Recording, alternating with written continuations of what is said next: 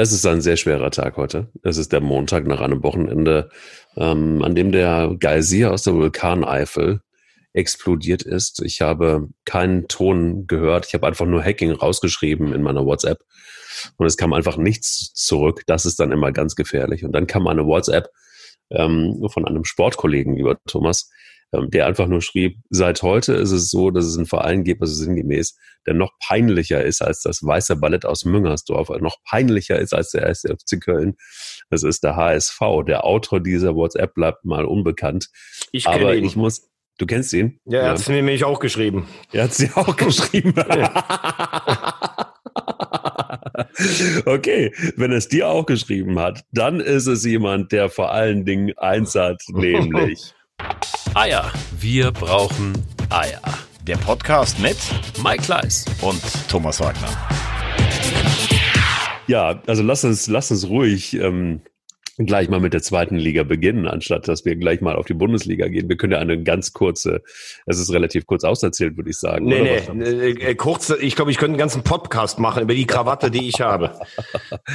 Was ist da bitte passiert? Was ist da bitte? Lass uns gleich zum HSV gehen. Also ich meine, 6-0 äh, Stuttgart ist natürlich irgendwie so ein Kandidat, dann haben sie auch noch was für ihr Punktekonto, für ihr äh, Torverhältnis getan, Entschuldigung. Ähm, äh, das ist ja wirklich, da ist ja wirklich alles schief gegangen, was schief gehen konnte. Also eigentlich, eigentlich muss man sagen, illustriert das Spiel gestern sehr gut die ganze Saison äh, so komprimiert auf 90 Minuten. Also im Vorfeld alles schon, ah, der HSV wird wieder scheitern. Ähm, dann fährst du nach Heidenheim. Es war, finde ich, genauso, wie ich es eigentlich so ein bisschen prognostiziert hatte, auch in meinem engeren Umfeld. Immer dieses Heidenheim hat gar keinen Druck. Das finde ich stimmt nicht, weil die Heidenheimer haben jetzt oder hatten und haben jetzt auch nächste Woche ein bisschen was zu verlieren. Das heißt, den Traum von der Bundesliga. Und ich finde, der HSV, wenn man das Spiel gesehen hat, war eine Stunde die klar bessere Mannschaft. Ballsicher, nach vorne gespielt, äh, Chancen gehabt. Äh, also einfach so, wie du auftreten musst, wenn du den besseren Kader und die besseren Möglichkeiten hast. Dann schießen sie das 1-0 und dann fängt etwas an, was ich überhaupt nicht erklären kann, dass ich nicht aus einem Gefühl der Stärke sage, ich spiele weiter aufs Zweite, sondern ich höre irgendwann so auf damit. Und Heidenheim natürlich auch mit dem Ding, wir haben jetzt nichts zu verlieren nach unten, wird dann ein bisschen offensiver, dann gibt es ein Tor, was nicht anerkannt wird, und dann fällt das 1-1. Das kann immer mal passieren, dass du ein Gegentor bekommst. Und dann passiert das, du guckst auf die Uhr und du kriegst angezeigt vier Minuten Nachspielzeit. Und in diesen vier Minuten der Nachspielzeit hat Heidenheim 300-prozentige Torgelegenheiten, wo die völlig frei vom Tor stehen, wo ich denke, das kann, also ganz ehrlich, wenn ich mit meiner Thekenmannschaft da spielen würde in Heidenheim, würden die nicht so frei spielen wie da. Und das, das Tor nachher hinten raus, das ist Slapstick pur. Also der HSV greift an, der knallt den Ball von hinten raus, der Heidenheimer, dann Schnatti Schnatterer, der schießt den 150 Meter in die Luft auf der Ostalb. Da ist wirklich schon Schnee drauf. Der Van Drongelen schafft es nicht, den Ball zu verteidigen und dann legt der Stürmer den Ball quer und der steht elf Meter vor der Hütte, Mutterseelen alleine. Das ist, ich habe nach dem Stuttgart-Spiel gesagt, das war Selbstzerstörung. Das war gestern Amok. Eine Mannschaft, die spielerisch besser als jede andere Truppe in dieser Liga ist, die auch in Stuttgart hoch überlegen war, verspielt zum sechsten Mal seit Corona, also sechs Punkte in der letzten Minute der Nachspielzeit. Insgesamt in der ganzen Saison war es sieben Mal, dass sie in der letzten Minute der Nachspielzeit Punkte abgegeben haben und steht jetzt auf Platz vier und auf der Scherben einer ganzen Saison. Und äh, ich könnte jetzt so viel erzählen über falsche Kaderzusammenstellung, auch dass ich von Dieter Hecking echt enttäuscht bin. Ich dachte, der kann das moderieren nach einem Saisonstart mit 24 Punkten nach elf Spielen. Aber letzte Saison hat Bernd Hoffmann vom Versagen der kompletten, des kompletten oder dem Kollaps des Sportsystems gesprochen. Das ist dann der Kollaps zum Quadrat. Denn letztes Jahr hast du gemerkt, sind sie in jedes Spiel mit der Hose vollgegangen. Aber das hier, also HSV-Fan zu sein, ist im Moment die härteste Währung in Deutschland. Das toppt alles, was ich von Lautern 60 und vom FC jemals gesehen und gehört habe. Und äh, man sitzt einfach nur noch vom Fernseher, macht das Ding aus und denkt, warum habe ich mir jetzt den ganzen Sonntag schon wieder versaut? Wahnsinn. ja, weil, weil du es kannst. Ja. Aber die Frage ist, ähm, woran liegt es? Also ich meine, das ist ja nicht, das ist ja nicht mehr, das ist ja nicht mehr feierlich. Das ist doch nicht mehr würdig für den HSV was da passiert ist. Also ich meine, man kann gegen Heidenheim verlieren, kann man. Kann man, durchaus. Es ist eine gute Mannschaft und äh, die spielen ja zu Recht da oben mit, sonst würden sie einfach auch nicht da stehen, wo sie stehen. Aber die Frage ist doch letztendlich, ähm, also wenn ich der HSV bin, nochmal, also HSV ist ja nun wirklich tief gefallen in den letzten Jahren und es war auch schmerzhaft ohne Ende, aber ähm, seit dem Wochenende ist doch nichts mehr wie vorher. Da kannst du doch nicht allen Ernstes da noch normal rangehen an das ganze Thema HSV und Aufstieg und so weiter. Da muss es doch jetzt wirklich echt ernsthaft Konsequenzen geben. Wie soll es denn noch weit, also was soll denn noch passieren? Frage ich mich. Und vor allen Dingen, woran liegt es jetzt ganz konkret? Also ich meine, ist der, der Kader ist ja jetzt kein schlechter Kader. Nein, keine schlechte also, Mannschaft. Also ich finde, wenn du wenn du siehst, dass Stuttgart zum Beispiel viel mehr Geld hat, dann finde ich, dass der HSV spielerisch trotzdem ganz gut gemacht hat. Aber du musst mit dem Kader natürlich eigentlich auf zwei auflaufen. Wenn du sagst, eine Überraschungsmannschaft wie Bielefeld hast du immer dabei, wo alles klappt in der Saison. Glückwunsch auch nochmal nach Bielefeld. Kann ich auch mit Platz drei noch leben und einer vielleicht dann Relegation gegen Düsseldorf. Aber du kannst meiner Meinung nach nach nicht Vierter werden. Auch jetzt die Hoffnung, dass Heidenheim nächste Woche in Bielefeld nicht gewinnt, ist natürlich möglich, aber Bielefeld, ich weiß auch nicht, wie viel die jetzt feiern. Und ganz ehrlich gesagt, wenn ich jetzt Bielefeld wäre, ich glaube schon, dass die Mannschaft Ehre hat. Das hat man gestern eine Stunde lang in Karlsruhe gesehen. Aber wahrscheinlich würde ich als Bielefeld sogar sagen, mir wäre es lieber Heidenheim wird aufsteigen als der HSV, weil Heidenheim hat weniger Geld als wir. Dann haben wir nächstes Jahr einen Konkurrenten vielleicht mit in der Bundesliga mit hoch, den wir hinter uns lassen können. So Überlegungen gibt's ja manchmal auch. Woran es liegt, es ist ja gestern eigentlich nur der dramatische Schlusspunkt einer Entwicklung, die über mehrere Wochen seit dem 6-2 Hinspielsieg gegen Stuttgart, wo du Tabellenführer warst, wo du die Affäre Jatta als ganzer Verein richtig gut überstanden hast, nur noch eine negative Entwicklung. Ich weiß nicht, ob es daran liegt, dass Dieter Hecking immer gesagt hat, ja, hier sind so viele so verunsichert in Hamburg. Vielleicht hättest du es auch mit mehr Selbstvertrauen spielen müssen. Damals hast du schon in Wien Wiesbaden in der 95. Minute den Ausgleich bekommen. Vielleicht liegt es daran, dass einzelne Spieler sich nicht weiterentwickelt haben. Siehe Jatta, siehe Fein, die sind nur noch ein Schatten dessen, was sie in der Vorrunde waren. Die sind ja mittlerweile so verunsichert in einer Nachspielzeit. Du, du wartest ja, die, als wenn sie nur darauf warten, die selbst äh, äh, sich erfüllende Prophezeiung, dass wir noch ein Gegentor bekommen bekommen oder sowas. Und letztlich ist auch der Kader vielleicht nicht ausgewogen genug zusammengestellt. Also von hinten raus wird schlecht Fußball gespielt mit Ledstadt und von Trongenen. Du musst aber von hinten Fußball spielen. Dann ist die Sechs vielleicht auch nicht defensiv genug besetzt. Du hast keinen, der vorne knipst. Payampalo macht es jetzt. Poyampalo, so. Ähm, der macht es jetzt. Aber ich habe immer schon gesagt, du hättest einen Spieler wie Terodde gebraucht. Den hast du nicht bekommen aus finanziellen Gründen, weil der in Köln zu gut verdient. Und so hast du dann auch Spiele gehabt, wo du klar überlegen warst, hast das Ganze nicht umgemünzt und dann kamen noch so Sachen wie letzte Woche gegen Osnabrück, wo du in der 93. Minute einen glasklaren Elfmeter nicht bekommst. Giert gegen Lechert. Das heißt nicht, dass das Spiel schlecht war vorher und dass sich Osnabrück den Punkt verdient hatte. Aber der HSV zum Beispiel letztes Jahr auch in, äh, in ähm, wo war denn das Spiel nochmal, gegen Magdeburg, klares Handspiel auf der Linie. Ich habe so das Gefühl, dass seit der Relegation, damals in Karlsruhe und diesem mehr als umstrittenen Freistoß, wir auch so Dinger nicht mehr so oft bekommen, soll aber nicht darüber hinwegtäuschen, dass es einfach zu wenig ist. Und Hacking war ja eigentlich da, weil man dachte, mit seiner Ruhe kann der das Ganze moderieren. Ich würde unter das Zeugnis schreiben, das ist eine Note 4, 4,5 und ich weiß nicht, ob es in der Konstellation weitergeht. Ja, ist ja einiges in, in, in Wallung in der, in der zweiten Liga. Also ich meine, wollen wir mal sehen, wir haben jetzt tatsächlich, wenn wir jetzt einfach auch mal direkt in den Vergleich gucken, ähm, nach oben in die, in die Bundesliga, da ähm, ja, wie soll ich sagen, ich hatte es bei WhatsApp geschrieben, ach du Scheiße, Werder Bremen ist abgestiegen und du so, ja Moment, also noch ist ja nichts äh, hundertprozentig entschieden. Und ich so, ich so ja, ich glaube noch nicht mehr dran, dass Werder Bremen es wirklich noch auf einen Relegationsplatz überhaupt noch schafft. Also nach dem, nach der Vorstellung ähm, vom Wochenende. Ähm, hast du da wirklich noch realistisch tatsächlich, hast du noch das Gefühl, dass es ein, zumindest ein Relegationsspiel geben könnte, zwischen Bremen und, und dem HSV. Ist das, ist das äh, gefühlt oder nach deiner Erfahrung überhaupt noch drin oder muss man sich wirklich davon verabschieden, sowohl von Werder Bremen ähm, oder, oder beziehungsweise muss man sich freuen auf ein Duell. Herzlichen Glückwunsch, HSV hat die Klasse gehalten und äh, Werder Bremen, schade.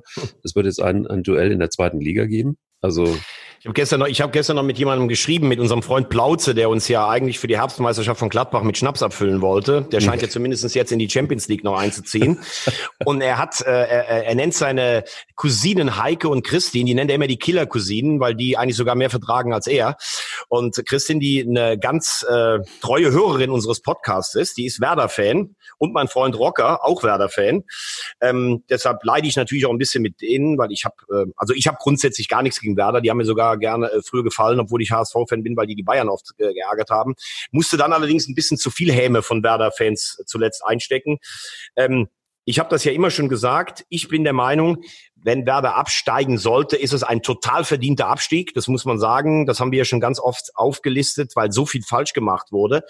Ähm, um deine Frage zuerst zu beantworten, ich sehe die Chancen für Werder so ungefähr bei 30 Prozent und die Chancen beim HSV äh, zu, äh, zu 40 Prozent, äh, jeweils in die Relegation zu kommen. Ähm, die Hoffnung ist er speist sich nicht aus dem, was Bremen spielt. Das war auch in Mainz wieder viel zu wenig. Unglaubliche Fehler. Ich muss auch ehrlich sagen, ich kann ja. die Durchhalteparolen von Kofeld auch nicht mehr hören. Ich kann auch, man hätte, man hätte im, im Frühjahr Bruno Labbadia verpflichten müssen. Das habe ich damals schon gesagt. Die Hoffnung für Werder speist sich einfach daraus, dass es gegen die Moment, glaube ich, schlechteste Mannschaft der Bundesliga geht, gegen den ersten FC Köln, die alles vergessen haben, was sie vor Corona ausgezeichnet haben, die gar keine Spannung mehr haben, die keine Leistungsbereitschaft Mannschaft, die neun Kilometer pro Spiel teilweise ähm, äh, also weniger laufen als der Gegner. Du hast mich damals gefragt, wie, wie geht das? Und alle FC-Fans haben mich gefragt, dass Gistol, der hatte doch so einen schlechten Ruf, dass der hier so einen guten Job macht. Da sage ich, der hat in Hamburg und in Hoffenheim am Anfang auch immer geliefert. Aber in dem Moment, wo bei Markus Gistol Selbstzufriedenheit ein, äh, ein äh, Einzug hält. Und ich glaube auch bei Horst Held und so und bei der Mannschaft. Einzug hält. Mhm. Ja, ja, das stimmt, danke. Äh, da ist das halt eine, eine Mannschaft, die eigentlich vom Potenzial her gucken muss, dass sie nicht ganz unten reinkommt. Und würde die Saison noch vier Wochen länger gehen, wird der FC wahrscheinlich hundertprozentig absteigen. Auch gegen Frankfurt, das war ja wieder nichts. Also ich will damit sagen, wir sind bei Werder. Ich glaube, dass Union Berlin ähm, versuchen wird, dagegen zu halten. Das ist aber auch eine Mannschaft, die spielt immer bei 100 Prozent. Wenn du jetzt die Klasse gehalten hast, da gibt es auch einen Spannungsabfall. Aber Düsseldorf gewinnt ja auch wenig Spiele. Also ich könnte mir durchaus vorstellen, dass das Spiel unentschieden ausgeht. Und ich könnte mir vorstellen, dass Werder Bremen, die glaube ich nur sechs Tore zu Hause, neun Tore nur zu Hause geschossen hat, dass sie trotzdem den ersten FC Köln mit vier oder fünf null abschießen nächste Woche. Wenn es so eine Dynamik im Spiel gibt, du weißt okay. ja immer, da muss mhm. was passieren, mhm. ähm, weil ich glaube auch nicht, dass der FC im Moment noch in der Verfassung ist. Die werden am Anfang sagen, wir wollen uns nicht abschlachten lassen. Gab es ja die Sprüche von Horn, ich will, dass Düsseldorf absteigt, aber eigentlich musst du als Köln ja hoffen, dass Düsseldorf in der Liga bleibt. Dann hast du im nächsten Jahr auf jeden Fall eine Mannschaft, die weniger Kohle hat als du, weil wenn Bremen drin bleibt, die werden dann nächstes Jahr so eine Saison nicht nochmal spielen. Ähm, aber die Hoffnung für Bremen, so, äh, so kurios es sich anhört, ist, glaube ich, der FC, weil die im Moment einfach kaum wettbewerbsfähig sind, weil sie einfach keine Spannung seit Corona aufgebaut haben. Also, das würde bedeuten, dass wir ähm, ja eventuell dann doch noch gerade so einen, ja, nee, doch Spannend wäre es zumindest, eine Relegation zu erleben. Unwahrscheinlich ist es aber, sehe ich übrigens ganz genauso. Da bin ich einmal in diesem Leben ist die Rosamunde Pilcher des Fußballs bei dir. Ähm, ich glaube, die Romantik wird nicht funktionieren und ich glaube, dass es eine Relegation dann wird tatsächlich gegen zwischen Düsseldorf und ähm, äh, und wahrscheinlich Heidenheim. Aber so sieht's äh, am realistischsten aus, ja. bin ich auch der Meinung. Heidenheim wäre ein unangenehmer Gegner. Es sollte es Bremen Hamburg sein, da könntest du als HSV-Fan ja wahrscheinlich sagen, okay, die können in zwei Spielen all das gut machen, was sie dir die letzten fünf Jahre, also man sagt ja immer, man darf nicht vergessen, der HSV stand vor zehn und vor elf Jahren im Europapokal-Halbfinale ja, noch. Ne? Also, also ja. für die, die immer so tun, ach, kommen wir nicht mit deinen Erfolgen in den 70er, 80er. Nee, nee, wir waren 2009, 2010, äh, haben wir um die deutsche Meisterschaft mitgespielt und waren im Europapokal-Halbfinale. Das auch mal nur denen ge gesagt, die äh, nichts lieber tun als HSV-Bashing. Aber ähm, ja, Düsseldorf muss man ja auch sagen, die haben auch so viele Chancen liegen lassen.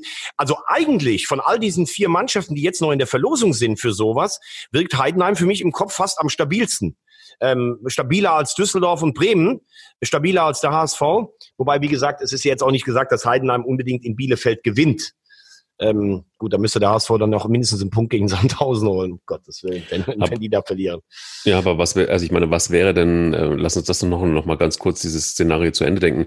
Was würde denn passieren, wenn der HSV jetzt wirklich dieses Jahr nicht aufsteigen würde? Das wäre doch ein, ein komplettes wirtschaftliches Desaster. Und da würde doch, äh, also spätestens dann würde man doch nochmal komplett umdenken müssen, oder?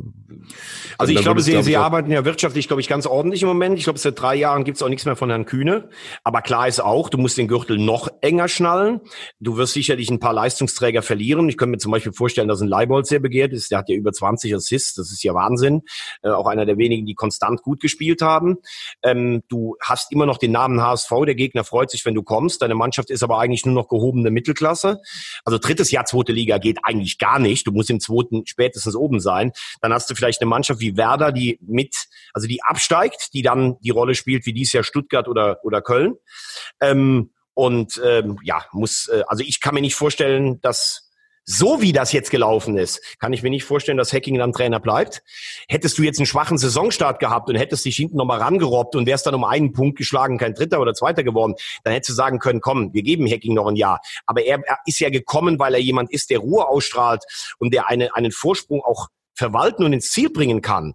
Ähm, und einzelne Spieler haben sich nicht weiterentwickelt. Ich glaube, du brauchst Du brauchst dann ein Aufbruchssignal. Vielleicht so ein Trainer wie André Breitenreiter, der eine HSV-Vergangenheit hat, der auch offensiven Fußball spielen lässt. Aber die habe ich immer schon gesagt. Ich meine, warum soll der zum HSV jetzt gehen? Wird er nicht machen, aber so Aufbruch. Wegen mir auch, du wirst jetzt lachen. So jemand wie Thomas Doll, der beim HSV eine Ikone ist, der offensiv spielen lässt, der Optimismus zurückbringt. Das, das okay. wirkt ja, nein, aber das wirkt ja alles wie Mehltau im Moment. Äh, du brauchst jetzt auch jemanden, der, der die Leute da nochmal ein bisschen hochreißt, weil das ist ja, das ist ja die totale Depression, die da im Moment gerade herrscht. Uh, ja, ja, absolut, absolut. Also lass uns, lass uns sehen. Wir werden es. Also für mich ist ja, um das noch abzuschließen, Heidenheim so ein bisschen das, das Union Berlin der Neuzeit. Ich könnte mir also gut vorstellen, dass man, und das finde ich das eigentlich Spannende, wenn man noch das Positive sehen will an dieser ganzen Wahnsinnsentwicklung, dass äh, es vielleicht den einen oder anderen neuen Verein gehen wird, der in der, der, der die Möglichkeit hat, in die Bundesliga vorzuschießen, ähm, einfach nur, weil die Leistung stimmt, nicht weil da Millionen im Hintergrund sind. Und also da, genau, da ziehe ich also mal alle Hüte vor Heidenheim und Frank Schmidt, den ich sehr gut persönlich kenne, habe damals beim DFB mal die Medienschulung gemacht. Ich habe mit ihm vor allen Dingen witzig, da war ich glaube ich, keine Ahnung, 13 oder 14, waren wir manchmal mit meinen Eltern an der Nordsee im Urlaub und da gab es ein Uwe Seeler ähm, Fußballschulencamp am Strand und da war Frank Schmidt auch äh, mit dabei. Der war, glaube ich, ein oder zwei Jahre jünger als ich. War damals Jugendnationalspieler, hat ja später auch dann in, bei Alemannia Aachen und in Festenbergskreuz mal die Bayern aus dem DFB-Pokal rausgeworfen. Und irgendwie ist das wieder so, wir schreiben ab und zu und wir hatten diese Woche auch so ein bisschen geflaxt vorher und gestern auch danach geschrieben, weil ich ihm natürlich, da bin ich dann Sportler genug, auch äh, gratuliert habe. Und ähm, da muss man sagen, das ist eine einzigartige Erfolgsgeschichte, weil es, also das ist ja wirtschaftlich keine schwache Region, Heidenheim. Da ist natürlich schon auch ein bisschen dahinter, aber das haben sie sich auch alles selber erarbeitet. Der ist jetzt 13 Jahre da. Die sind aufgestiegen von der Oberliga bis oben hin. Das ist sensationell. Kann man die Hüte gar nicht äh, tief genug ziehen davor, muss man ehrlich sagen. Ich habe ja immer gesagt, ich verstehe überhaupt nicht, dass nicht mal ein abgestürzter Traditionsverein auf den zukommt, wie damals Stuttgart, Köln oder wegen mir auch der HSV, äh, wo man sagt, das ist jemand, der kennt die Liga. Klar, sie müssen jetzt auch die Drucksituation in Bielefeld noch meistern. Aber wenn ich es mal einem gönnen würde, auch aus wenig viel zu machen, dann wäre es Frank Schmidt. Und natürlich auch Gratulation an der Stelle an den VfB Stuttgart. Wie gesagt, ich finde, die Saison war auch alles andere als überzeugend. Ich habe teilweise gesagt, die haben gespielt wie ein offener Bruch. Aber am Ende haben sie es dann doch geschafft mit zwei überlegenen Siegen und das muss man dann auch anerkennen. Dann lass uns doch einfach mal von einem Verein wie Heidenheim, die einfach äh, mit sehr, sehr wenig Kohle ähm, in die Bundesliga kommen und ähm, zu einem Verein, der Millionen und Abermillionen äh, zur Verfügung hatte. Mal gucken, ob sie es in Zukunft noch haben. Aber in der Bundesliga es tatsächlich auch noch schaffen, das nächste Spiel gegen Wolfsburg auch eins zu viel zu verlieren, nämlich den FC Schalke 04. Und das ganze Theater drumrum, ähm, das hatten wir uns auch mal so ein bisschen vorgenommen. Lass uns doch mal so versuchen, das mal ein bisschen einzuordnen, weil es ist eigentlich, ich glaube, hier verwischt auch so ein bisschen was. Also ähm, was ist eigentlich seit dieser, seit dieser unsäglichen äh, ähm, äh, Tönnies-Geschichte in seiner Fabrik und Corona und äh, Lockdown und, und den ganzen, diese ganze wirklich massive Krise, die ähm, Herr Tönnies jetzt zu lösen hat, beziehungsweise seine Mitarbeiter und äh, der sein Stab, den er um sich rumgebaut hat. Ähm, was für einen Einfluss hat das jetzt auf den Fußballverein Schalke 04? Gibt es da überhaupt einen oder muss man irgendwann mal sagen, nee, na Leute, das äh, funktioniert so nicht. Also ähm, jetzt kann man natürlich über Tönnies denken, was man will, und man kann ihn, muss ihn vielleicht auch kritisieren. Neu ist das ja gar noch nicht. Also das ist ja, es gab ja immer wieder ein Riese, immer wieder gab es Schlagzeilen, immer wieder gab es Missstände in seiner Fleischfabrik. Alles nicht neu. Jetzt durch Corona ein bisschen, kriegt es einen ganz anderen Spin. Und plötzlich ähm, fragt man sich dann auch und fragt der Kicker, und da muss ich ganz ehrlich sagen, liebe, liebe Kollegen beim Kicker, so sehr ich euch schätze, aber dieser Dreh, so ähm, nach dem Motto, wie lange kann sich jetzt Tönnies noch bei Schalke halten, finde ich komplett daneben, weil ähm, das eine hat mit dem anderen erstmal überhaupt nichts zu tun. Das kann man, glaube ich, so überhaupt nicht miteinander vermischen. Auch der eine oder andere Kolumnist ähm, hat sich das jetzt auch wieder vorgenommen und hat das versucht zu vermischen. Ich finde das jetzt wiederum, ehrlich gesagt, unsäglich. Wie, wie, wie siehst du es? Also ich glaube, dass die, dass die Krise auf Schalke nicht ursächlich was mit äh, Clemens Tönnies zu tun hat, also mit, mit dessen äh, Fleischfabrik. Ich glaube, dass Clemens Tönnies seit Jahren ein Problem für Schalke ist, weil er keine, keine Ahnung und keine Fachkompetenz vom Fußball hat, weil er zu sehr die Nähe zum Boulevard immer gesucht hat und alles auch durchgestochen hat. Ähm, so dass Schalke eigentlich immer zwischen großen Ambitionen und dem Ist-Zustand getaumelt ist. Die sportliche Krise seit Spieltag 18 hat mit Tönnies eigentlich nichts zu tun. Aber jetzt bist du natürlich an einem Punkt, wo auch Tönnies zu einer Belastung für den Verein Schalke 04 wird. Also gucken wir zuerst auf den Sport. Ich habe es gesagt, 33 Punkte nach 18 Spieltagen, Kurs Champions League. Seitdem geht gar nichts mehr. Viele Verletzte, keine Kreativität, kein Spielfuß, kein Mut. Äh, David Wagner, den wir gefeiert haben, äh, weil er in England gut gearbeitet hat, in der Hinrunde gut auf Schalke, kannst du meiner Meinung nach nicht mehr halten nach so einer Rückrunde. Wie soll so ein Trainer nochmal Aufbruchstimmung ähm, ver vermitteln? Mhm. Der vierteuerste Kader der Liga, das ist ein Witz, wenn das der vierteuerste Kader der Liga sein soll, wie kolportiert wird. Das ist eine Mannschaft, wenn es normal läuft, die geht für mich zwischen Position sechs und zehn irgendwo durch träumt aber eigentlich von den Gehältern immer noch von der Champions League. Dann gucken wir uns das Umfeld mal an.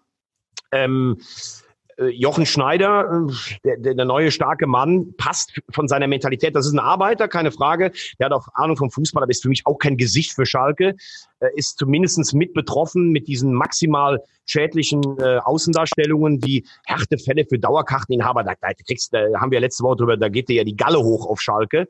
Äh, Peter Peters auch viel zu lange Teil des Systems jetzt weg. Michael Rechke auch kein Sympathietrainer als Kaderplaner und Scout.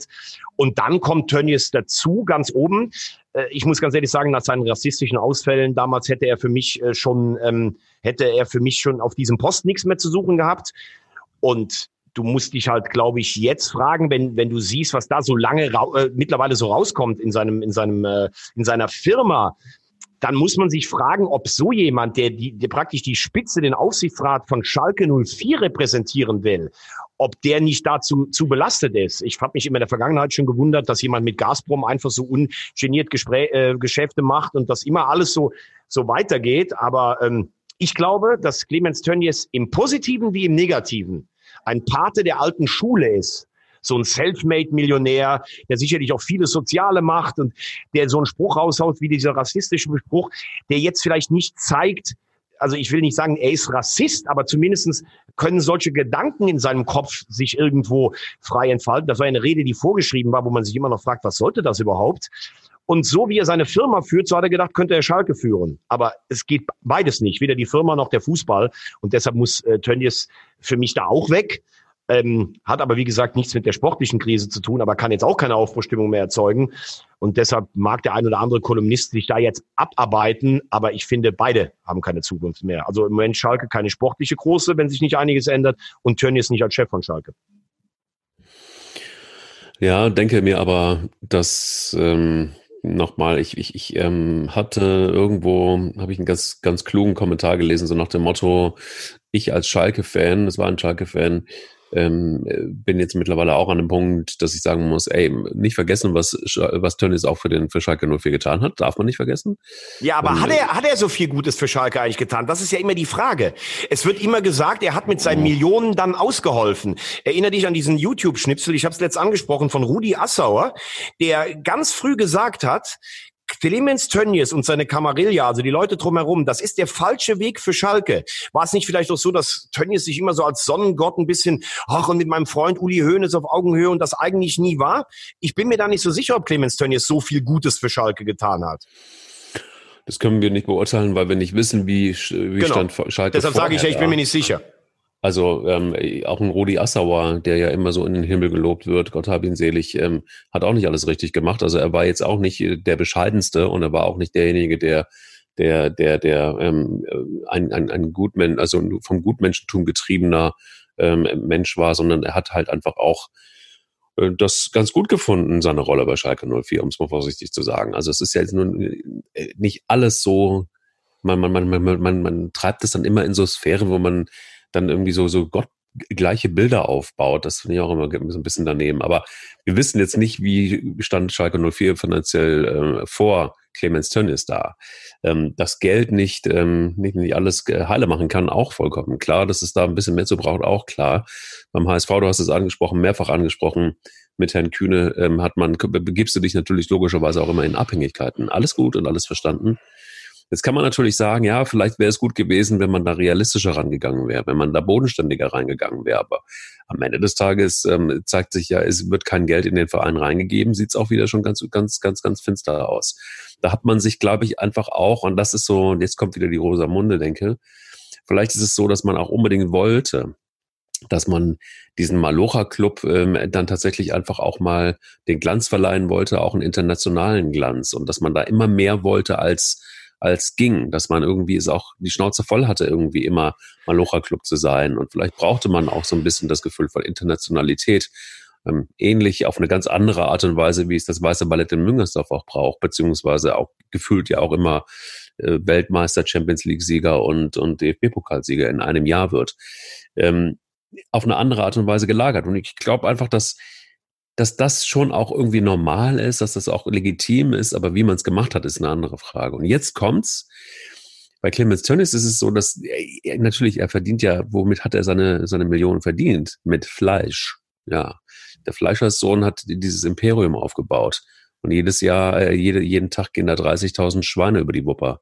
Und jetzt könnte man sagen, okay, knallharter Unternehmer, hat irgendwie ein Vermögen von über eine Milliarde, ähm, gehört zu den es ist mittlerweile auf der Forbes-Liste. Das macht natürlich alles in Deutschland schon, schon keinen, keinen schlanken Fuß mehr. Da, da gibt es viele Neider, die dann sagen, IGIT, das, das kann man ja auch nur, äh, wenn man gnadenlos ist, erreichen. Und dann kann man sich so einen Fußballverein leisten. Das ist alles aber nochmal, das ist alles nicht neu. Und ich finde tatsächlich, was da jetzt so medial passiert, das finde ich schon tatsächlich echt, echt grotesk. Und was da alles verwischt und was vermischt wird miteinander, ähm, nochmal, der Wurstfabrikant Clemens Tönnies ähm, und seine Machenschaften, das ist alles nicht neu. Wie in der in, dann ist er mit den Medien auch sehr eng verbandelt gewesen. Die Medien haben von ihm profitiert, gerade die, die jetzt teilweise auf ihn draufschlagen. Das ist alles ein wirklich ein Gesicht, was sich da gerade zeigt. Da bekleckern sich auch gerade Medien übrigens nicht mit Ruhm. Ähm, lange Zeit von ihm profitiert, ähm, von Informationen profitiert. Jetzt äh, kriegt er richtig auf die Schnauze, weil das auch wieder Schlagzeilen macht. Und nochmal, das Fleisch und die Spieler auf dem Platz hat für mich erstmal nichts miteinander zu tun. Ja, ja, gut, aber, aber man muss ja auch sagen, äh, das ist jetzt mal die Frage, dann stelle ich sie mal umgekehrt. Mit welchem Recht oder mit welcher Vision soll denn Clemens Tönnies jetzt einen Aufbruch auf Schalke machen? Also du kannst natürlich sagen, Fleisch hat nichts mit Leistung zu tun. Wie gesagt, ich bin, ähm, ich ich kann überhaupt nicht, also ich esse selber Fleisch. Also ich wäre jetzt der allerletzte, der sagen würde, äh, Clemens Tönnies, oh, der hat jetzt mit unlauteren Sachen äh, äh, Kohle gemacht. Gar nicht. Ich finde es scheiße, dass Schalke für Gazprom wirbt. Das sage ich ganz klar, weil ich finde, das ist eine undurchsichtige Firma äh, aus, aus, aus Russland. Das finde ich vielleicht nicht gut.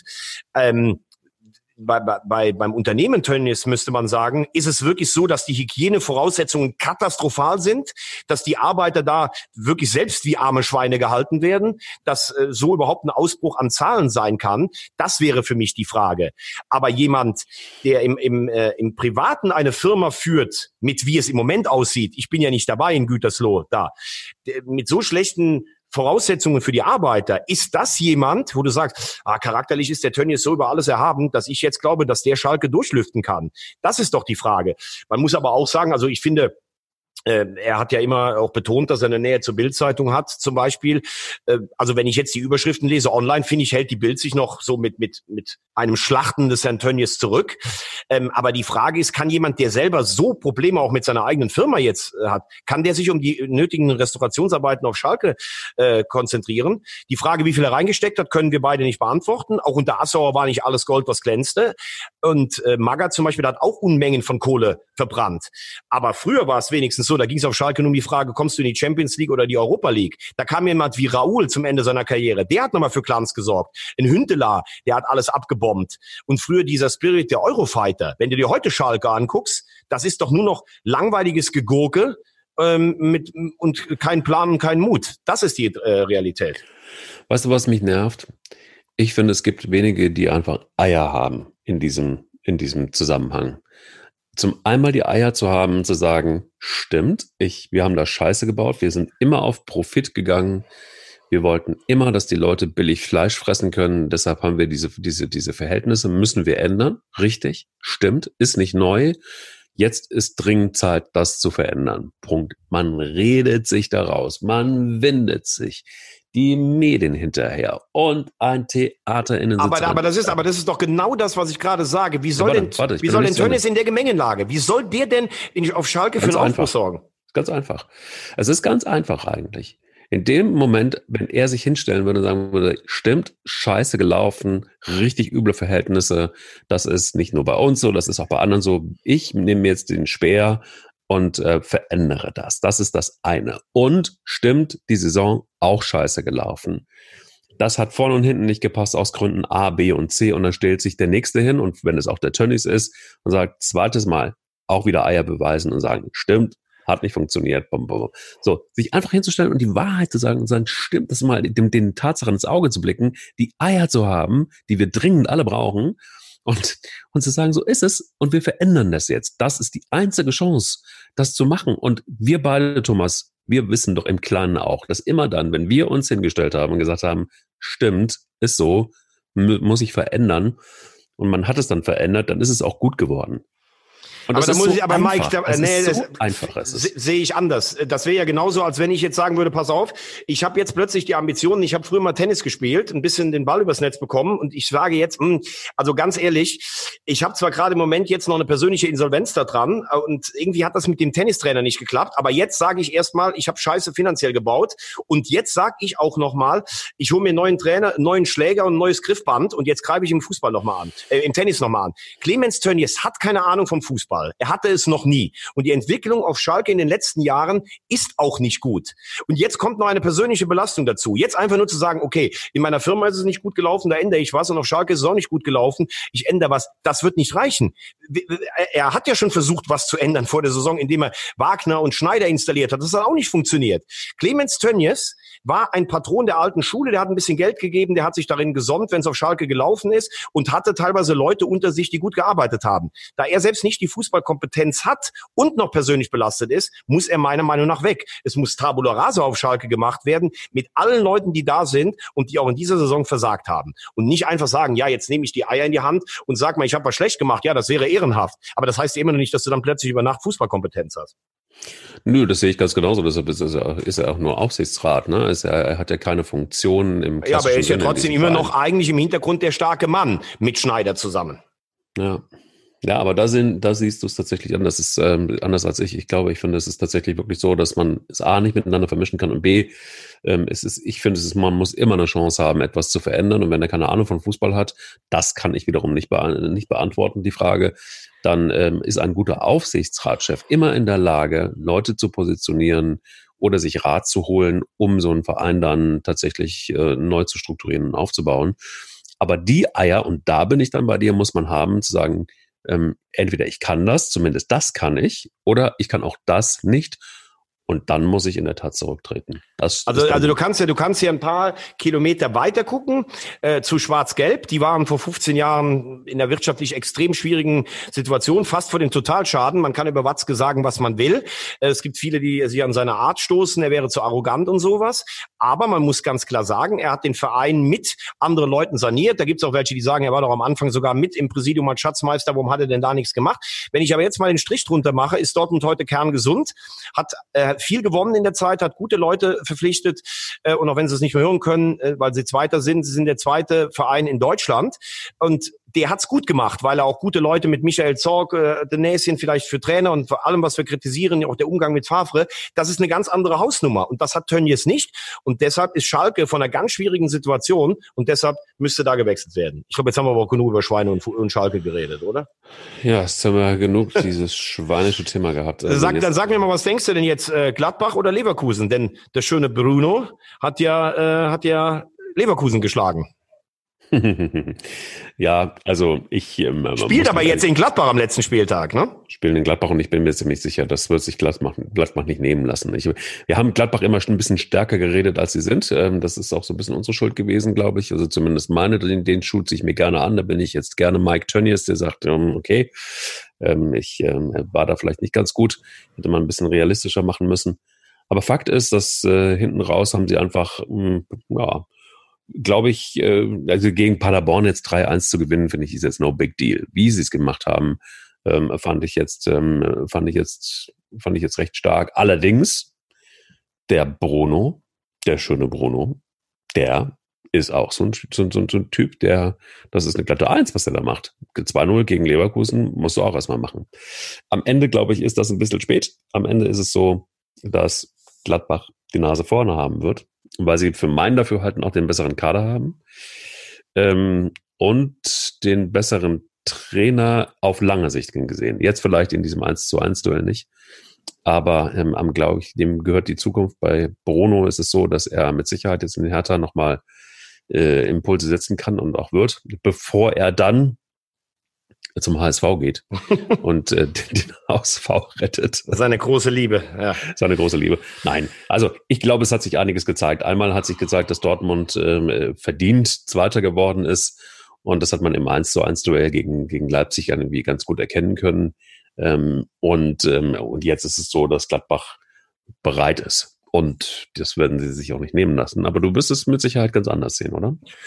Nee, also ich finde, äh, an diesem, an diesem letzten Spieltag ist einiges klar geworden. Also erstens mal zu Bruno Labbadia, den wir ja immer äh, loben.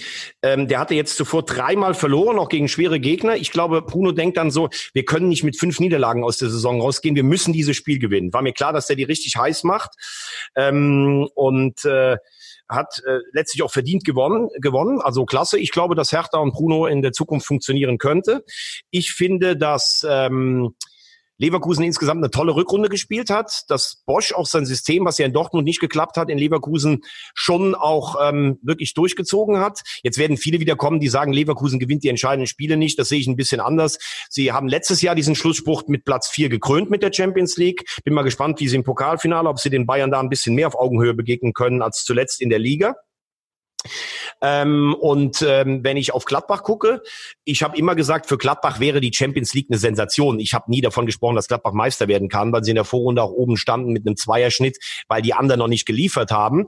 Ähm, ich finde, dass Rose wenn sie jetzt Vierter werden, einen guten Job gemacht hat, trotz des frühen Auses in der Europa League.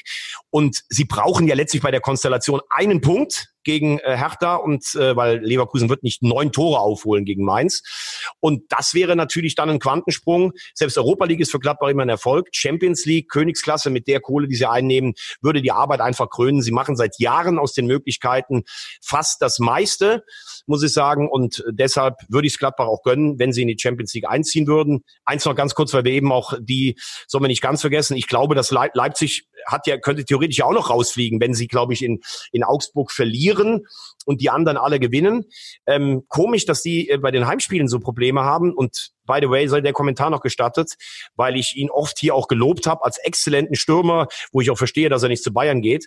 Warum Timo Werner jetzt von sich aus selbst sagt, er will die Woche Champions League bei Leipzig nicht noch spielen, dieses Turnier, und will sich bei Chelsea auf die neue Saison vorbereiten. Das verstehe ich ehrlich gesagt nicht so ganz. Du kannst in drei Spielen mit deinem alten Club vielleicht sogar Champions League Sieger werden. In dieser Turnierform ist das vielleicht sogar noch einfacher als mit Hin- und Rückspiel das sind deine Kumpels, mit denen du vier Jahre da warst. Da sagst du meiner Meinung nach nicht, ähm, ich gehe jetzt übrigens zu Chelsea und spiele die Woche nicht mehr. Hat mich ein bisschen enttäuscht. Hätte ich ihn ein bisschen anders eingeschätzt. Auch wenn Chelsea sicherlich auf Seiten, auf Vereinsseite auch Druck gemacht hat, ich spiele da nicht mit, nicht, dass du dich noch verletzt. Ja, oder aber es ist auch so, so, mittlerweile für so viel im Hintergrund passiert, dass er auch gar keinen Bock mehr hatte, in Leipzig zu spielen. Das kann ja auch sein. Ja, also gut, aber, aber wenn du eh weggehst, dann, äh, äh, also ich glaube, in der Mannschaft hat er sich ja immer gut verstanden. Er hat ja auch diesen entscheidenden Elfmeter in Tottenham verwandelt. Das kann ich mir nicht vorstellen, dass da jetzt, und selbst wenn du dich mit den Verantwortlichen überworfen haben würdest, wo man aber nichts von gehört hat, also das wäre jetzt reine Spekulation, dann machst du es für deine, deine Mannschaftskameraden und für dich selber. Du kannst die Champions League gewinnen mit drei Spielen. Also Verstehe ich nicht. Tut mir leid. Mhm. Ich auch nicht so richtig, aber du, das ist am Ende des Tages ähm, auch wurscht, der ist weg und äh, Leipzig muss gucken, wie sie Timo Werner ersetzen. Das finde ich noch ganz spannend am Ende. Ähm, gut, also das bedeutet, wir haben auf jeden Fall einen, einen, einen haben wir einen würdigen Meister Bayern München eigentlich noch so ganz am Rande? Ja. Also wenn du, wenn du ganz oben stehst, dann, dann bist du halt Du hast zehn Punkte, äh, zehn Punkte Vorsprung. Ich habe es ja auch immer gesagt, es muss viel zusammenkommen, damit Bayern kein Meister wird. Äh, Dortmund hätte das direkte Duell gewinnen müssen. Ähm, ich sage nach wie vor, klarer Elfmeter, den Dortmund nicht bekommen hat. Dann sagen mir immer die Bayern-Fans, ja in der 89. musste Lewandowski auch einen bekommen. Ja, aber gut, das äh, Ding vorher ist in der 58. Wenn da Dortmund das 1-1 schießt, der Elfmeter muss auch noch rein, dann ist das ja ein ganz anderes Spiel. Spiel. Ähm, ich glaube nicht, dass man 58. und 89. miteinander aufwiegen kann. Aber wenn die Bayern so viel richtig machen, wie sie unter Hansi Flick richtig gemacht haben, dann haben sie den stärksten Kader, sie haben die beste Mannschaft. Und dann gibt es nochmal einen kleinen Unterschied auch zu Borussia Dortmund. Ich befürchte, es wird die nächsten fünf Jahre nicht viel anders werden. Es ist auch nicht gut für den Fußball. Wir haben uns auch schon oft darüber unterhalten, warum die Bayern diesen Vorsprung haben, der sicherlich auch teilweise mit äh, finanziellen Transaktionen einhergeht, die sicherlich nicht so ganz sauber waren. Aber es ist jetzt nun mal so, da brauchen wir jetzt nicht mehr nachzukarten. Der Vorsprung ist so riesig, dass ich gar nicht sehe, wer da auf Dauer was, was machen soll. Vielleicht Dortmund mal in Jahr, wo die Bayern nochmal schwächeln, aber ähm, trotzdem äh, Glückwunsch. Diese Gier der Spieler, die auch schon viel gewonnen haben, das nötigt mir selbst Respekt ab. Haben wir auch vor zwei, drei Wochen hier schon mal besprochen. Bist du noch da? Ich bin noch da. Ich bin ja. noch da. Ich bin noch da. Und, ich, fa äh, ich fasse zusammen. Also Gladbach kommt in die Champions League, Düsseldorf kommt in die Relegation gegen Heidenheim. Ja, dann haben wir jetzt eigentlich keine Fragen mehr offen, ne? In erster und zweiter Liga. Ja, dann würde ich sagen, äh, gehen wir einfach mal zu einem Spieler, der solche Sätze raushaut wie sollte Real Madrid gegen Borussia Dortmund eine Aufholjagd gelingen, lasse ich meine Freundin mit allen Spielern schlafen. So. Wer hat, wer hat denn das gesagt? Ja. Überleg mal gut. Wir kommen ja zur äh, Fußball-Europameisterschaft 2012, denn da sind wir mittlerweile angelangt. Es gibt dieses Jahr keine EM. Dementsprechend haben äh, Thomas Wagner und ich uns einfach überlegt, wir lassen nochmal die, beziehungsweise du hast es überlegt, Thomas. Ich hab, äh, war, war sehr skeptisch und mittlerweile habe ich mich reingefuchst. Du hast verliebt, hast du dich in das Format? Sehr verliebt, sehr verliebt. Ja, es ist ein Fußballspieler, der bei der EM 2012 eine tragende Rolle gespielt hat, mein Freund. Wenn Borussia Dortmund gegen Real Madrid die Aufholjagd gelingt. Boah, lecko funny. Also in Dortmund war damals eine Reus ist erst nach Dortmund gewechselt.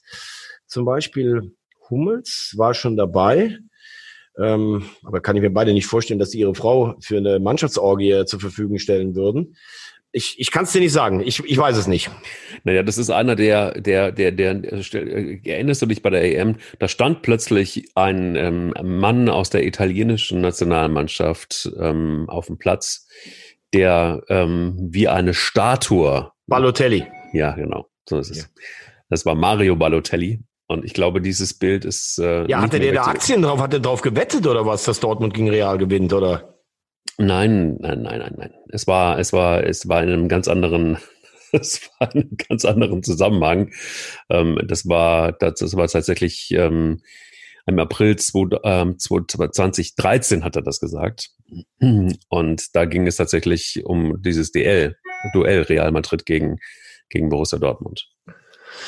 Champions okay, aber ja, aber da hatte er ja eigentlich nichts mit zu tun, oder? Nee, also überhaupt nicht. Okay, genau. Deshalb habe ich mich jetzt gerade gewundert. Aber okay, ja, äh, Balotelli sicherlich mit dem Turnier seines Lebens, muss man ehrlich sagen, hat im Halbfinale ähm, also die Mannschaft war äh, hervorragend damals eingestellt. Die Italiener kamen ja, sind ja als Weltmeister 2010 als Amtierender in der Vorrunde ausgeschieden in Südafrika. Ähm, das war dann so ein bisschen äh, praktisch die Wiedergeburt und Balotelli hat ähm, hat das Halbfinale entschieden. Ähm, Yogi Löw hat dieses Halbfinale vercoacht, äh, wenn man sich nochmal dran erinnert. Der hat äh, Toni Groß als Gegenspieler gegen Andrea Pirlo eingeteilt. Also das war, da, da möchte ich heute nochmal wissen, was, was da für eine, für eine taktische äh, Grundhaltung darunter war. Er hatte damals, er auch sehr in der Kritik, weil ähm, das Viertelfinale wurde souverän mit 4-2 gegen Griechenland gewonnen. Da haben unter anderem Schürle und ein überragender Marco Reus gespielt. Er hat dann wieder zurückgewechselt fürs Halbfinale, hat ähm, Lukas Podolski zum Beispiel zurückgebracht, der selbst beim konservativen Kicker, ich glaube, für dieses Spiel eine 6 bekommen hat. Also das kann ich mich gar nicht erinnern, dass das ein deutscher Spieler mal, doch ich glaube, Thomas Strunz bei der Europameisterschaft 96.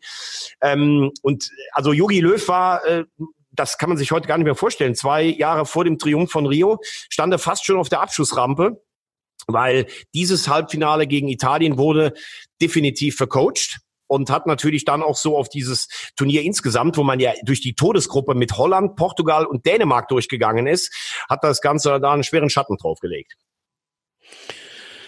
Ich habe mir gerade gestern nochmal die Dokumentation Schweinsteiger angeguckt. Und ähm, da sind auch also einzelne Szenen ähm, von der EM 2012 irgendwie ähm, mit, mit, mit reingeschnitten worden, wo man auch mal, mal, noch mal sehen musste, was für eine Rolle ähm, Bastian Schweinsteiger immer wieder gespielt hat bei der Nationalmannschaft. Du hast es gerade eben noch mal angesprochen. Joachim Löw hat in dieser Dokumentation einen ganz starken ähm, Satz gesagt, ähm, sinngemäß, gebe ich ihn noch mal wieder. Ähm, Sebastian Schweinsteiger ist ähm, ich habe ihn immer gemocht. Ich habe ihn immer wirklich sehr, sehr gemocht und immer sehr, sehr geschätzt. Ähm, mehr als viele, viele andere und das wird immer so sein. Und äh, das mit so einem suffisanten Lächeln. Also ähm, hat ihn wahnsinnig geschätzt. Und so ein Joachim Löw hat auch in dieser, übrigens auch ein Miro Klose zum Beispiel und viele andere. Ähm, deshalb guckt euch diese Dokumentation gerne an. Ähm, es ist super emotional und sehr nah. Und äh, obwohl Til Schweiger das ein oder andere Mal mal irgendwie was dazwischen sabbelt, was irgendwie da nicht hingehört, ähm, sehr wertvoll. Ich sage das deshalb, weil auch da nochmal so diese Szene mit Balotelli gezeigt wurde, weil auch da so diese Dramatik nochmal deutlich wurde ähm, am 28. Juni in Warschau. Ja, Deutschland gegen Italien, Halbfinale. Äh, das war auch eine krasse Geschichte. Ich kann mich noch ganz, ganz, ganz gut dran erinnern. Kurz, kurz vorher hatte ich mir ein Italien-Trikot gekauft und unten äh, bei uns ähm, in, in Köln in, in ähm, ja, wo, wo wir wohnten, in Ehrenfeld, da war so ein kleines italienisches Bistro. Und äh, dann habe ich irgendwie äh, aus Spaß an der Freude ein Italien-Trikot angezogen vor diesem, vor diesem Finale. Und die haben mich gefeiert, diese ganzen Jungs da in dem italienischen Bistro. Und ich wurde abgefüllt mit Espresso. Und ähm, ich hätte niemals gedacht, ehrlich gesagt, dass ähm, das, das, ich, also was, was, was höre ich hier? Abgefüllt mit Espresso. Hättest du jetzt gesagt, abgefüllt mit Ramazzotti oder Averna, da hätte ich ja den Hut von dir gezogen. Dann war mir natürlich klar, wenn ich jetzt ein Trikot mir vorstellen müsste, dieses Azurblaue zu deinen Augen, wer, wer Mike Leis nicht kennt, äh, dieser Adonis, das war mir natürlich klar, dass du dir ein Italien-T-Shirt anziehst. Und vor allen Dingen du Opportunist dann da reinläufst und sowas. Und, ah, hey, bello, ciao und sowas. Ne? Ich als Deutscher mal Italiener und sowas. Du bist auch eine Figur, das ist wirklich wahr. Ja, ja, Wahnsinn, würde Thomas Wagner jetzt sagen an der Stelle. Aber es ist genau so gewesen und ich hätte nie im Leben, ich hatte, wollte sie eigentlich ein bisschen damit aufziehen, so nach dem Motto, äh, der Deutsche trägt das Italien-T-Shirt Häme pur. Ähm, ich habe mir meine Espresso eingepfiffen und bin wieder nach oben gegangen und war mir ziemlich sicher, dass Deutschland dieses Halbfinale gewinnen würde. Pustekuchen, nix war's. Und deshalb habe ich es auch gefeiert, dass dann am 1. Juli in Kiew das ganz anders aussah, als Spanien gegen Italien 4-0 gewonnen hat im Finale. Ja, also ähm, äh, die Italiener, wie gesagt, waren ja eigentlich in so einer Sinnkrise. Dann hat äh, Cesare Brandelli, der Trainer, hat das wirklich gut gemacht in diesem Turnier. Das muss man sagen. Sie haben ja dann, im, sie hatten ja im Viertelfinale gegen England gewonnen mit diesem sagenhaften äh, Elfmeter von Pirlo, der ihn wie Panenka da in die Mitte des Tores gelupft hat. Äh, Pirlo eh für mich einer der coolsten Spieler, die es jemals gab. Und sie haben auch dieses Halbfinale letztlich äh, verdient gewonnen. Und das war ja dann, weil du gerade eben sagst, mit Schweinsteiger, die Bayern hatten ja schon das Finale Dohorn verloren. Äh, da hat man gedacht, diese Generation gewinnt keinen großen Titel. Ähm, aber man muss natürlich dann auch festhalten, im Finale sind sie auf die Spanier getroffen, die einfach zu der Zeit, das war ja dann die erste Mannschaft, die 2008, 2010, 2012, also drei große Titel am Stück gewonnen hat, äh, mit, mit äh, Fernando Torres, der sich dann ganz kurz vor Schluss auch noch äh, zum Torschützenkönig gekrönt hat. 4-0, es war der Höhepunkt sicher eine Ausnahmegeneration, da waren die Italiener auch insgesamt äh, chancenlos. Ähm, was man übrigens auch noch sagen muss, ich weiß nicht, du kennst doch noch den Spruch, ich hatte schon Angst, dass er sich wund liegt. Mehmet Scholl über Mario Gomez. äh, das ist für mich übrigens auch so ein Beweis, dass ein Satz einem Spieler ein Image anheften kann über die ganze Karriere, dass er nicht unbedingt verdient. Also ich bin persönlich kein großer Fan von Mario Gomez. Ich finde ihn so manchmal so ein bisschen schnodderig in seiner Art aber einer der größten Torjäger, die Deutschland je hatte, du musst dir einfach nur mal die Bilanz, die Tore und Spiele angucken in allen Wettbewerben. Und der hat in der Vorrunde gegen Portugal getroffen. Der hat gegen Holland zwei Riesentore gemacht beim 2-1. Ein Tor, das technisch Weltklasse gemacht war, ist halt auch nur wegen der, weil Torsen Assists mehr hatte, ist er, ähm, ist er äh, irgendwie ähm, äh, ist er Zweiter geworden und es hat der große Triumph geführt, aber so ein Spruch von Mehmet Scholl, das ist das erste, was die Leute mit Gomez verbinden, plus dieses Ding in Wien, wo er aus einem Meter über das leere Tor der Österreicher drüber schießt und das wird ihm einfach nicht gerecht, muss man auch mal ganz klar sagen, äh, weil in dem Turnier hat er zum Beispiel auch geliefert. Das ist aber doch genau das, was, was ich ähm, bei der Nationalmannschaft übrigens immer ganz cool fand, dass, ähm, dass, dass du gesehen hast, dass man so unfassbar unterschiedliche Charaktere, ist mir gestern in dieser Dokumentation nochmal klarer geworden, so unfassbar unterschiedliche Charaktere, wirklich so, das klaffte so auseinander. Du hast einen Mario Gomez, du hast einen Schweinsteiger, du hast einen Podolski, du hast aber auch einen Arne Friedrich, du hast einen, also es sind ähm, jetzt mal unabhängig von der, von der, von der EM 2012, und was für eine Herausforderung das am Ende dann doch ist für, für jeden Bundestrainer, diesen Haufen, aus so einem Haufen dann wirklich eine Mannschaft zu machen. Klar geworden, noch mal mehr klar geworden ist es, als ähm, Sebastian, äh, als Bastian Schweinsteiger dann unten die, die, die in der Tiefgarage die Autos der Spieler zeigt, also seiner Spielerkollegen beim FC Bayern München. Dann hast pinkfarbenen Audi A3 aufgemotzten, der gehört Franck Ribery. Und dann hast du auf der anderen Seite, du hast den über, über, über, über, diesen, äh, über diese Person möchte ich übrigens gar nicht sprechen. Das ist für mich, also wirklich, äh, Franck Ribery, äh, wenn der immer so verhätschelt wurde bei den Bayern, also was der sich alles geleistet hat, außerhalb vom Platz, und dass der noch äh, teilweise verherrlicht wurde, da muss ich ehrlich sagen, pfui. Ja, absolut. Da bin ich ja komplett bei dir. Es ging mir nur darum, um die verschiedenen Charaktere überhaupt generell. Und Mario Gomez, und da, deshalb komme ich auch auf diese Schleife, ähm, die hat zwei Autos dann unten in der Tiefgarage auf der der Straße gehabt. Einen aufgemotzten Audi A8 und daneben ein wunderschönes, uraltes Mercedes Cabrio. Kostet auch 240.000 äh, Euro. Da siehst du dann irgendwie so der, der, der schön geföhnte Chancentod äh, Mario Gomez mit, äh, mit, diesem, mit, diesem, mit diesem Auto. Passte wunderbar. Also es passte so, irgendwie so einfach auch zu den Charakteren. Und das muss man auch, finde ich, bei der, bei der EM 2012 sagen. War einfach auch ein wilder Haufen. Musst du auch erstmal machen. Musst du erstmal zusammenfügen. So dieses, dieses ganze äh, Flickenwerk, diesen Flickenteppich. Ja, aber weiß ich gar nicht so. Also ich meine, der Fußball hat sich, nee, ich finde, der Fußball hat sich ja eh in diese Richtung entwickelt. Die fahren alle mit so dicken Kisten rum. Also da braucht auch keiner mehr mit elf Freunden rumzukommen. Ich habe gestern einen Nachbericht zu EM 80 gesehen. Da war noch jemand wie Bernhard Dietz da. Das war so ein richtiger Junge aus dem Ruhrgebiet, ein ehrlicher Arbeiter. Der war der Kapitän. Der konnte dann auch mal den äh, jungen Schnöseln vielleicht wie Rummeniger und Schuster was sagen.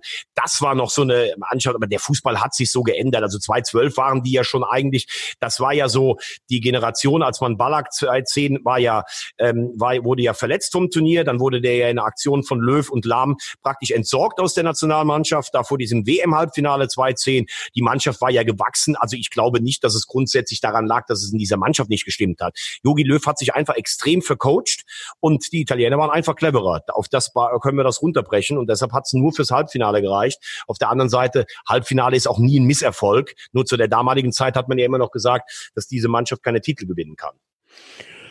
Absolut, aber vielleicht ist es auch gegen Spanien. Ähm, Spanien hätten sie wahrscheinlich auch mit genau. Sicherheit. Äh, genau, ich glaube nicht, dass sie gegen Spanien gewonnen hätten, glaube ich ja, nicht. Also da sind sie ja wieder mit, ne, wieder mit dem 4-6-0-System angetreten. Und, und ja, ja, die hatten ja, das war ja die erste Mannschaft, die so praktisch die ohne ohne richtigen Mittelstürmer gespielt Richtig. hat. Äh, ne? Wobei Torres, genau, aber Torres und Villa waren ja auch immer noch da, aber die haben einfach äh, zu der Zeit, das war ja auch die Hochphase von Barcelona, haben die immer gesagt, wir spielen so lange, bis der Ball im Tor ist und keiner vom Gegner den berührt hat. Aber irgendwann ist ja diese, das ist ja auch irgendwann dechiffriert worden. Vielleicht war das dann auch das Problem der Spanier bei den Turnieren danach. Das mag gut sein. Ich, ich fand, es gab nur einen, der, der in der Tat ähm, mich, mich nachhaltig immer noch be wirklich beeindruckt. Ähm, der hat einen sehr schlauen, fast philosophischen Satz gesagt. Das kommt mir ja natürlich sehr zugute, solche, solche Zitate. Ähm, der sagte, das wirst du sofort erraten. Ich habe in meinem Leben nicht zu oft verloren, aber die Niederlagen haben mich mehr gelehrt als die Siege. Nach jeder Niederlage denke ich über die Stärken des Gegners nach und versuche herauszufinden, welche Fehler ich gemacht habe. Man darf nicht nach Ausreden suchen. Das kann nur einer sagen, der vor allen Dingen Eier hat. Na? Ich, ich weiß es nicht. Ich kann es dir echt nicht sagen, wer es ist. Klug, oder? Also sehr klug. Oh ja, klug, ja. Wer war's denn? Gianluigi. Gianluigi Buffon. Wovon? Sehr klug, ja, definitiv. Der hat ja eh auch eine beeindruckende Entwicklung gemacht. Ich meine, der war ja früher auch in einer bisschen umstrittenen, äh, der stand ja in der, in der Kurve, also der war ja ein richtiger Ultra und sowas und hat früher in seiner frühen Jugend auch viele dumme Sachen gesagt, aber der hat sich dann im Laufe seiner Karriere wirklich so zu einem Elder Statesman ähm, ähm, hat er sich gewandelt und der sagt's halt nicht nur immer, du musst ihn mal beobachten, wenn der ein Spiel verloren oder gewonnen hat, wie der nachher mit den Gegenspielern umgeht. Das ist echt ganz großes Kino und der Satz passt zu ihm.